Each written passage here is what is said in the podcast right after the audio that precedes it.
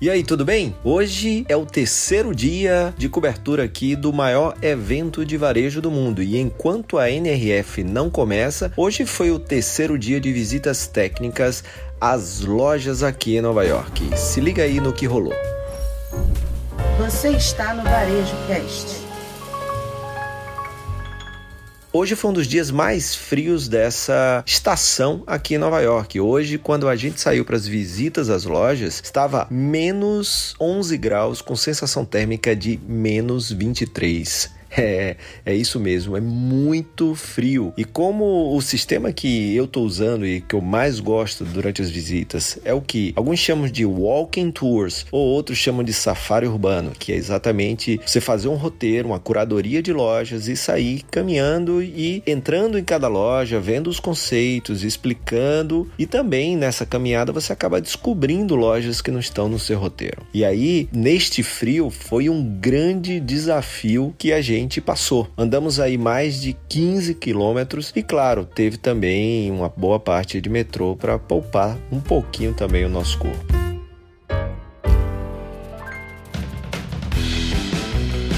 Mas vamos lá, a gente começou hoje uma loja bem conhecida na Quinta Avenida, a loja da Lego. O que, que é interessante a gente perceber, né? Uma loja de um brinquedo que existe há tanto tempo, que une e reúne famílias, né, para brincar, para construir os seus modelos e que é um brinquedo não só de crianças, concorda comigo? Coisa interessante, além de uma arquitetura muito colorida, muito legal, é que a loja tem algumas interações. Tem uma tela, porque você pode pegar qualquer caixa de de brinquedo da Lego, colocar de frente essa tela e a tela vai fazer em realidade aumentada mostrar para você como é que aquele brinquedo fica montado. Isso é bem interessante porque uma foto na caixa é uma coisa, você vê aquela montagem 3D é outra, né? Isso pode inspirar as pessoas a comprar, pode dar a elas a certeza de que é aquele realmente o boneco ou a imagem que ela quer montar. Um outro espaço bem interessante é o espaço que você pode fazer um mosaico de Lego da sua foto. Tem uma cabine de fotografias, você fica em frente a essa cabine, tira uma foto sua, essa foto sai e depois você compra as peças e cola as peças, cobrindo ali cada espacinho da sua foto, montando uma foto sua. Além disso, aquela comunicação dentro de loja que a gente já vem falando, se você não encontrou algum produto, acesse a lego.com, ou seja, direcionando para o site, caso não tenha aquele produto em estoque, ou seja, você acaba tendo um estoque infinito porque não tem na loja, mas você pode comprar online, mandar entregar em casa, por exemplo.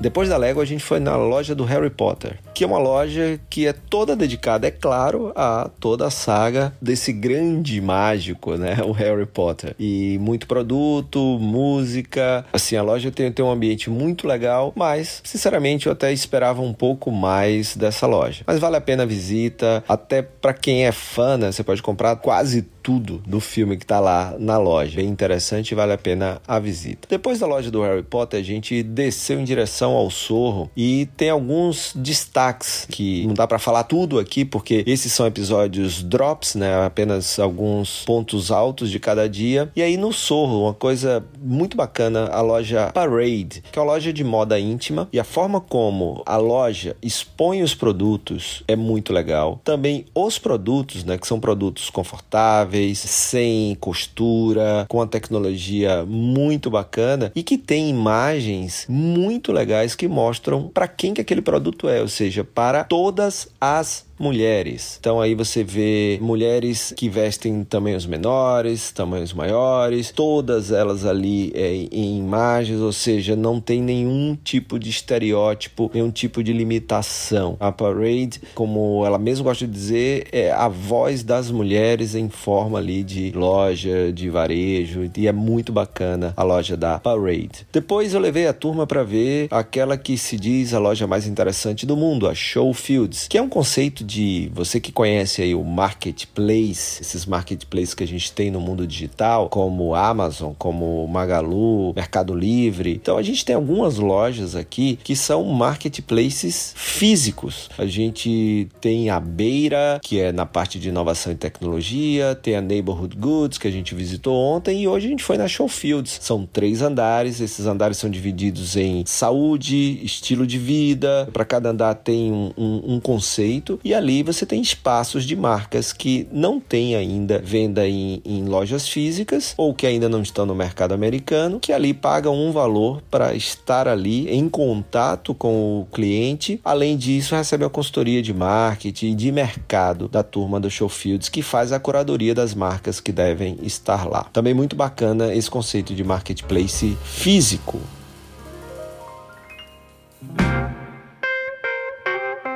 Outros dois destaques bem interessantes e que deixaram uma impressão muito boa foi, primeiro, a Beastbox, que é uma marca que começou digitalmente, foi uma das primeiras até aquelas assinaturas e quando você fazia assinatura você recebe produtos de beleza numa caixinha na sua casa todo mês com a curadoria feita pela marca. A Birchbox ela se é, uniu a Duane Reed, que é uma rede de farmácias é, dos Estados Unidos, e colocou um espaço dentro dentro da, da Duane Reed, dentro da farmácia, com algum daqueles produtos que ela envia para casa das pessoas. Então, é uma primeira experiência aí no varejo físico, achei bem interessante, mais uma forma de colaboração que a gente viu já bastante aqui, né? Marcas se unindo a outras marcas e aí tem vários exemplos, exemplo de Adidas e Lego, né? Que a gente pode ver dentro das lojas da Adidas, tênis inspirado no Lego, aí tem o visual merchandise muito bacana com um móvel que tem a cara da Lego, então muito interessante essas parcerias. E o último destaque é a The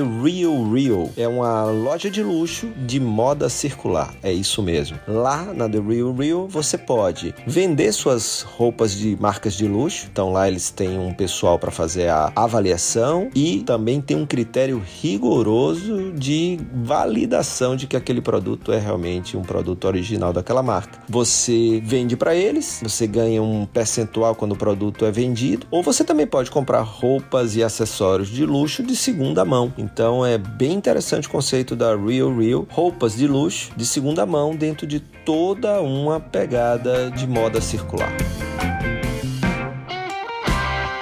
Então esse foi o nosso terceiro dia aqui. Cada vez mais a gente percebendo coisas como colaboração entre marcas, investimento em experiência, serviços dentro de loja, tudo isso para que as lojas continuem sendo uma excelente fonte de receita para as marcas e claro, para que o cliente continue desejando ir até elas. E para isso, as lojas precisam ir além do produto. É isso aí, esse foi o terceiro dia de NRF, falando aqui da Fria Nova York. Até amanhã. Amanhã começa o Big Show, o evento propriamente dito. Então amanhã tem resumo das principais palestras do primeiro dia de NRF. Valeu, até amanhã. Você assistiu Varejo Cast.